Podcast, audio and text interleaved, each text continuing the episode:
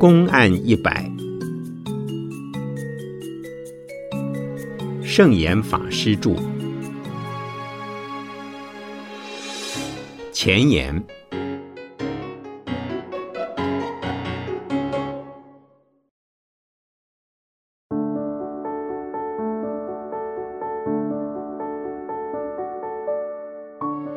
我的禅语一百专栏于中央日报长河版刊毕之后。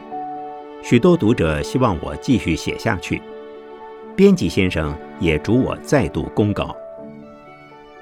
虽然每篇的字数不多，却能获得一则禅话的享受。透过禅的意境来看现实的生活，会使我们体验到充实而又豁达的人生，在平安之中成长，在逆境之中前进。对我自己。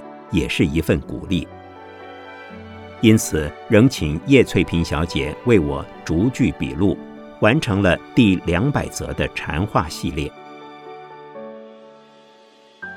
本书一百篇，其中的三十篇仍由中央日报刊出，后由于长河版调整编辑方向，则转由中华日报刊登，并由知名的青年漫画家游侠先生配上插图。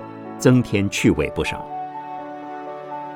于此出书之际，仅此向两报之编辑人员及游侠先生致上谢意。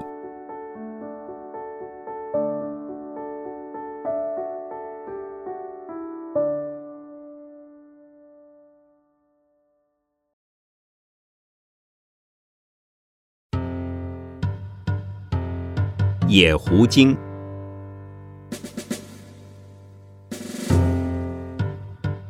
唐肃宗时，西天大耳三藏来到东土，自称有他心通。肃宗要慧中国师加以试验。慧中国师连问两次：“你说老僧此刻在什么地方？”大耳三藏都回答了，一说在西川，一说天津桥上。待国师再问第三次，大耳三藏既穷。默然以对。慧中国师斥道：“这野狐精，他心通在何处？”站在禅或正统佛教的立场，虽不否定神通的功能或事实，但不运用神通来魅惑人心、膨胀自己的信众或势力。神通有真也有假，但不论真假。都不能违背因果的原则，否则即使一时之间能得到便利，但却可能因此失去更多。所谓捡便宜，是捡了自己的便宜；神通就好比是自己不付出而借到钱、抢到钱或捡到钱，其结果是借来的终需要还，抢的、偷的会受制裁。即使未破的抢案，在因果上还是要受果报的。如果是捡到钱，那是别人心血汗赚来的，不是一块泥巴或石头。失去这笔钱，可能会使其丧失一生的幸福，你却不劳而获，这对因果而言也是非常严重的。因此，靠神通帮忙，等于自己去买一把枪。我雇佣黑道来得到自己之所欲，后果是不堪想象。又好比是自己必须还债，但心有不甘，于是找恶势力来帮自己逃债。可是虽然债主可能暂时不敢登门，但这笔债依然存在，而且对方看你借外力赖债，可能会去找更大的恶势力讨债。你逃得过一时，逃不过一世；逃得过今生，逃不过来生。以佛法来说，用神通获悉他人隐秘，或用神通达成发财、治病等等目的，也许会暂时得到一点效果，但终究逃不了因果律。所以，慧中国师骂大耳三藏玩神通是野狐精。野狐精会耍一些古灵精怪的小花样、小技巧，但究竟不是如来的大法。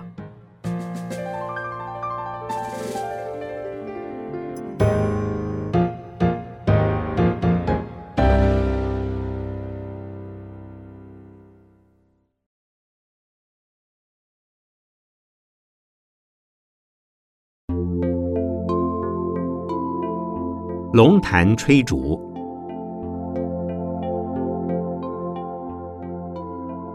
有天晚上，德山宣鉴侍立在其师龙潭崇信之侧。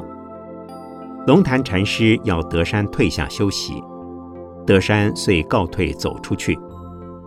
不一会儿又回来说：“外面黑。”龙潭点了蜡烛交给德山，德山正要接过来。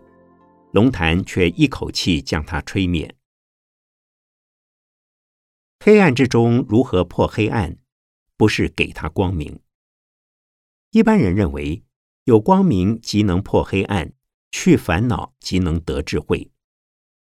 在现实生活中，穷困的人希望有钱财当富翁，卑贱的人希望有地位变尊贵，孤苦的人。希望得一世变幸福，但从禅的立场来说，要看绝对而非相对。比如贫贱和富贵完全相对，但贫贱之中有不同的层次，富贵之中也有不同的等级。即使同为乞丐，有的高高在上，是乞丐中的贵族；即使同为富豪。有的自觉高人一等，有的自认矮人一截。因此，若用相对的尺寸来看世间，就没有绝对的好坏。以光明和黑暗为例，如果是绝对的黑暗，就不知道有光明；但光明之中有没有黑暗呢？光明也有不同的程度。在地球上，白天的阳光很亮。若到深远的太空去，因无任何物体可以反射，不会感到太阳是灿亮的，只有一点光而已。所以，不论我们身处任何层次，应一概认定这是自己的环境、自己的现状，跟自己的过去不需比较，跟其他人也不需比较。否则，有时觉得自己高过他人。过一段时间，又可能自觉不如人，永远受外在环境影响而失去自我的主宰。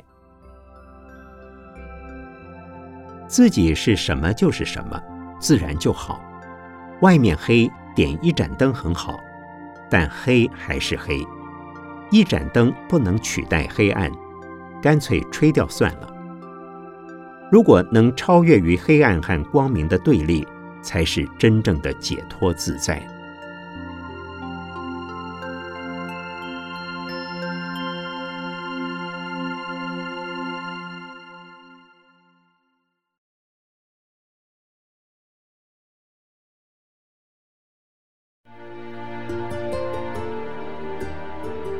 一切具足。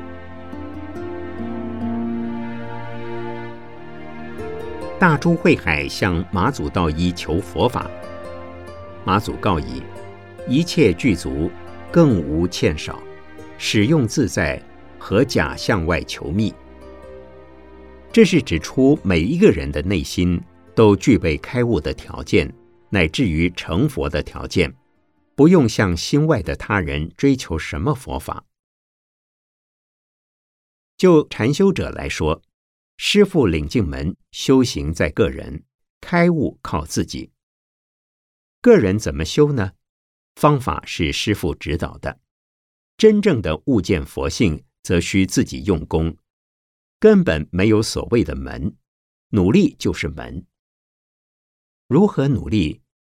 放下自我的执着心、自私心、烦恼心、追求心、厌恶心、不耐烦心。那时就能见到佛性。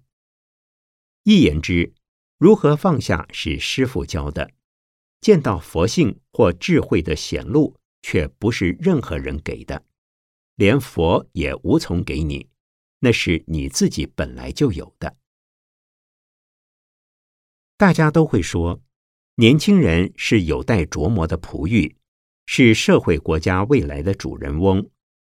经过琢磨的玉，不是任何人变化出来的，乃是玉石本身就藏着玉。有些人认为，只有少数天赋异禀的人才是玉，自己大概不可能是玉。就佛法的立场而言，这种观点是错的。佛说一切众生都有佛性，人类固然有，即使连猫狗等所有大小动物，乃至于朝生暮死的浮游，佛也承认他们都有佛性，只不过他们尚未经过人的阶段修炼，佛性尚未显现。人类之中有智、愚、贤、不孝的差别，也是事实。但佛对众生平等看待，现阶段固然呈现出智、愚、贤、不孝的形态，其纯美的本质还是可以开发的。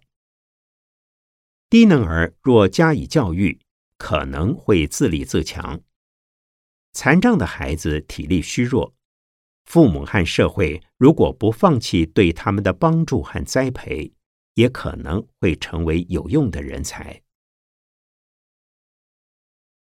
佛法认为，人生数乎几十年，只是生命长河中的一个小段落。即使这一生已无希望成为大才，没关系，只要给他熏习，给他帮助，即使再不孝、再愚钝，也能使他的品质逐渐提升。如果观念转变，建立起信心和愿心，弱智者。也很可能会变为正常而很有能力、很有智慧的人。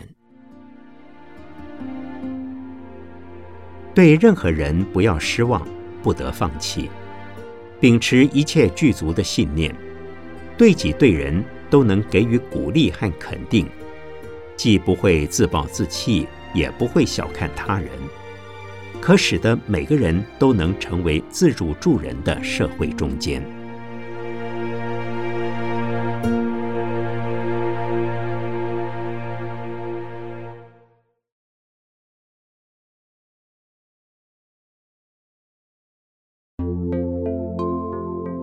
踢倒净瓶。有人来见百丈禅师，想在他门下寻觅适宜的人选，去担任一座山的住持。百丈的首要行政干部华林落选，反倒主厨龟山中选。华林不服，百丈指着净瓶说：“不得叫他净瓶，喊得出另外一个名字的。”就去当住持。华林说：“不得叫净瓶，也不得叫木图。”百丈又问龟山，龟山踢倒净瓶就走了。百丈笑着说：“华林输掉了一座山。”这则公案点出有输有赢、有得有失的众生心态。华林想得到这座山。在他的理解中，既不能叫他净瓶，也就不该叫他木图，这是没有错的。因为木图和净瓶还是不同。而龟山禅师没想到要那座山，就不必管那个瓶子叫什么，不怕给人考倒。在他心目中，既然这件事是多余的，干脆踢倒算了，对后果无所顾忌。像这种不存得失心，而且能对当前的事实和现实做出该做的反应，是有智慧的人。一般人患得患失，所以面对现实环境时，心中的反应都是扭曲的。以扭曲的心看待周围的人物现象，难怪也都是扭曲的。因此，不论用什么观点来讨论现实问题。由于带着自我的利害得失，所以不一定正确客观。有些人在顺利时，是以扭曲的自我中心来处理现实，他自己心中无困扰，因为他一切如意，但相关的人却受到损失。当他不顺利时，就会觉得很困扰、很痛苦，环境处处是障碍。因此，如果没有龟山禅师这种智慧，不是害人就是害己。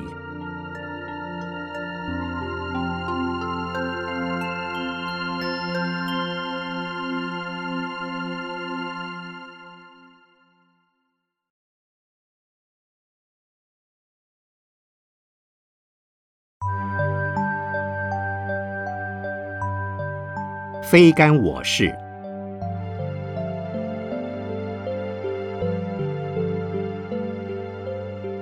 仰山慧集禅师问龟山灵佑禅师：“百千万种现象一起来的时候，该怎么办？”龟山说：“清不是黄，长不是短，诸法各住自位，非干我事。许多问题都是围绕着我而产生的。人间的凡夫不可能离开我，任何事情都是为了我，我需要。”我不要，我喜欢，我讨厌。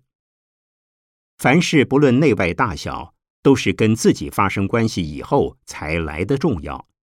若跟自己没有关联，就无所谓。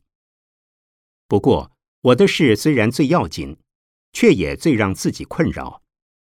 而因为有我存在，把他人当作对象，一切都从自己立场出发与别人相处，也就困扰了别人。对称心的对象想占有他、利用他，不顺意的想对付他、抗拒他、离开他，这些都是围绕着我而产生的身心行为反应。这种情形好不好呢？从一方面看，如果没有我的观念或自我执着，几乎无法生存，因为衣服不用穿了，饭也不用吃了。生病了也不用看医生了，所以基本上我是有用的。但是也就因为有这么一个我，困扰不断产生，这是一般人的情况。而禅师们又如何呢？他们既能活下去，又不干扰他人，也不困扰自己，知道如何处理自己，处理他人。在此禅语中，仰山禅师问龟山禅师：“百千万种现象在你面前一时出现，怎么办？若是普通人就乱了，就像深陷兵荒马乱之中。我们这个时代如此混乱，怎么办？我们这个环境，比如纽约、台北等大都会，如此拥塞杂沓，又该怎么办？”这里说，轻不是黄，长不是短，轻的就是轻的，长的就是长的，该怎么处理就怎么处理。一般人在处理的当时，诚然免不了困扰和阻碍。以交通拥塞为例，红绿灯故障，交通警察不在现场，你挺身去义务指挥，可能还挨指挥不当的厉骂。不过骂归骂，你依然一辆一辆来指挥，自己终于也可以上路。别人所骂的话，你听得清清楚楚。不过非干我事，你所做的事跟他所骂的内容毫不相干。他骂他的，你做你的。赞叹你的人当然也有，不过你只是做了你能做的事，把事情处理掉而已。不是为了他人的赞叹，也不自认有功劳。我曾跟很多人说，要时时存着这样的观念：你家有事，他家有事，我家没有事。因为你家有事，他家有事，所以我去帮忙处理。而处理不是为了我，所以心中无事，但还是经常在为别人做事。这才是有智慧的人。有智慧的好处，至少不会困扰自己、困扰他人，并且进一步为许多人解决困难。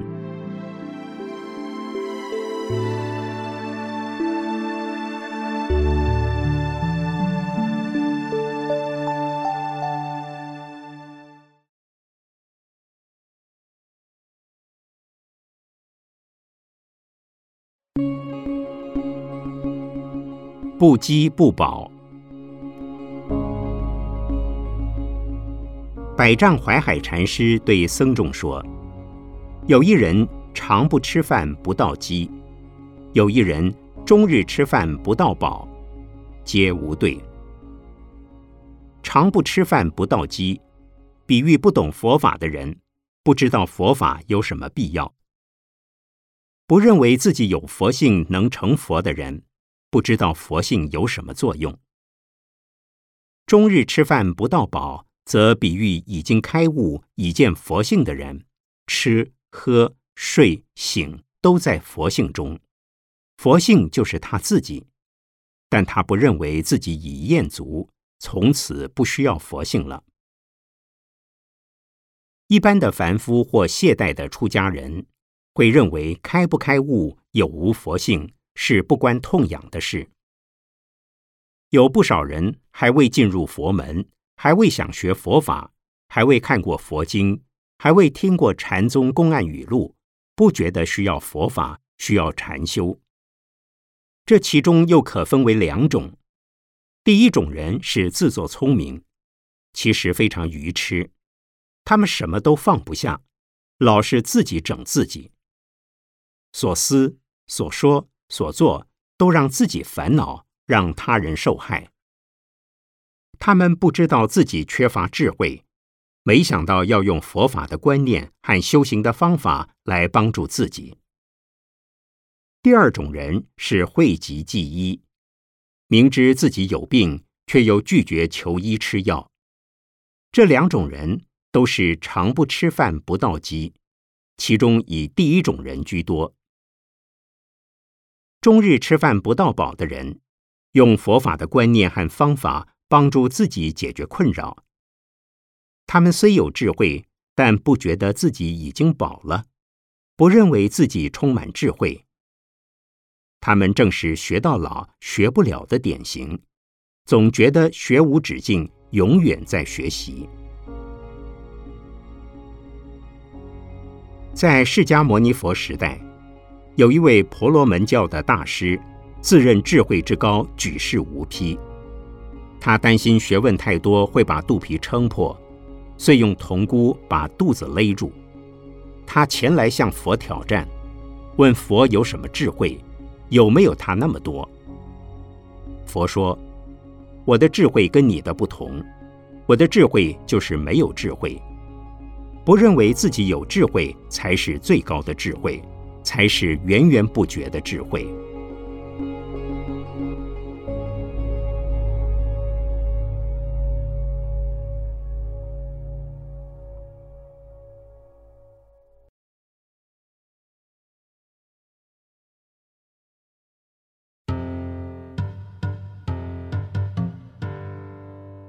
饥来吃饭，困来眠。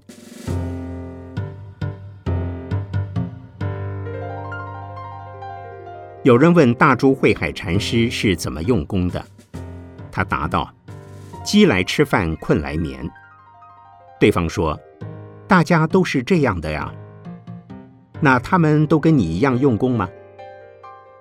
大珠禅师说：“不同，他吃饭时不肯吃饭，百种虚索。”睡时不肯睡，千般计较。这句禅语的本意是说，该怎么就怎么，一切平常。此外，嘴巴吃饭时心也在吃饭，身体睡觉时心也在睡觉，这才合乎健康，也是智者的心理情况。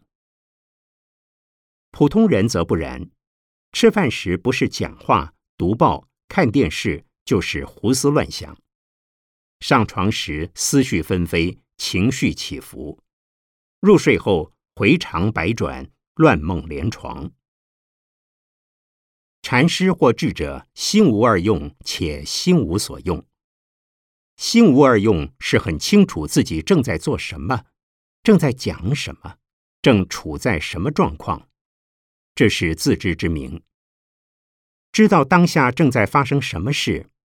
不会把现在的自己和过去的、未来的自己混淆起来。所谓过去的自己，是回忆过去的生活和经验；未来的自己是想象揣摩尚未发生的情况，这都不是智者应有的生活态度。智者、禅者只生活在现在，现在的每一秒钟才是最宝贵的。把握现在，运用现在，落实在现在，是最充实的人生。否则，不但把时间浪费掉了，也为自己带来不必要的困扰。已经过去的事情，骄傲没有必要，悔恨没有用处。知道错误，马上改进。比什么都重要。如果停留在骄傲或悔恨的心境，就把现在放弃了。反之，计划未来是对的，但忧虑是不对的；定定目标是对的，而等待是不对的。我常说，理想不是梦想，理想可以说是心愿，要脚踏实地，一步步向目标努力。至于何时完成心愿？那就看努力如何，不是等它发生或忧虑未来，否则就把现在荒废了。因此，当下你在吃饭，就不要忽略吃饭；当下你在睡觉，就不要做不是睡觉的事。有人说，百鸟在树，不如一鸟在手。照顾好手上的这只鸟，才合乎实际。树上的鸟会不会来？那再说吧。空想是没有用的。这个比喻说明了现实的重要性。智者不会有不切实际的空想、梦想、幻想，也不会将以往的成败挂在心上。